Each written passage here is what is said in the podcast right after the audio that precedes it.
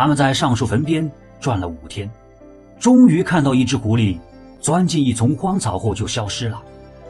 房二顺着狐狸消失的方向走过去，果然发现了墓道口。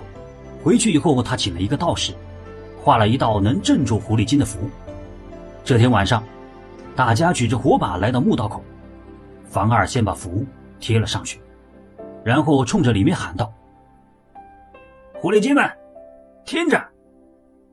你们占用这里很久了，这是我们祖先的坟，现在请你们搬出来。要是不出来，我们可就放火烧了。”刚喊了两遍。突然刮来一阵旋风，旋风过后，十几只狐狸站在木顶上。一只老狐狸张嘴说话，听声音就是来过村里的那个老头。他张口说道：“你们这些人听着，当年我未得道之时，尚书大人曾有恩于我，他一生清廉，导致子孙穷困。”我本想借机帮衬你们，不料你们竟毫不知足，为发财起了歹心。既然如此，我们全家现在就走，坟里的东西分毫未动，你们请自便吧。说完以后，老狐狸一缩身子，十几只狐狸眨眼就不见了。几个年轻人都看得愣了神，过了好半天。房二才说：“哎，还愣着干什么？进坟里拿宝贝呀！”大家顺着墓道钻进去，可看到墓室里的情形，都傻眼了。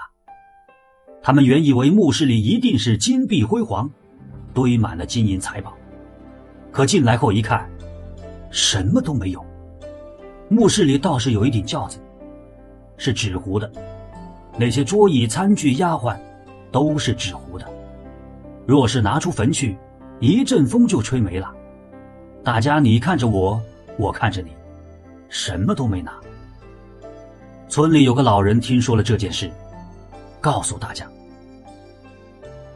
孩子们呐，咱们祖宗做的是清官，清如水，民如镜。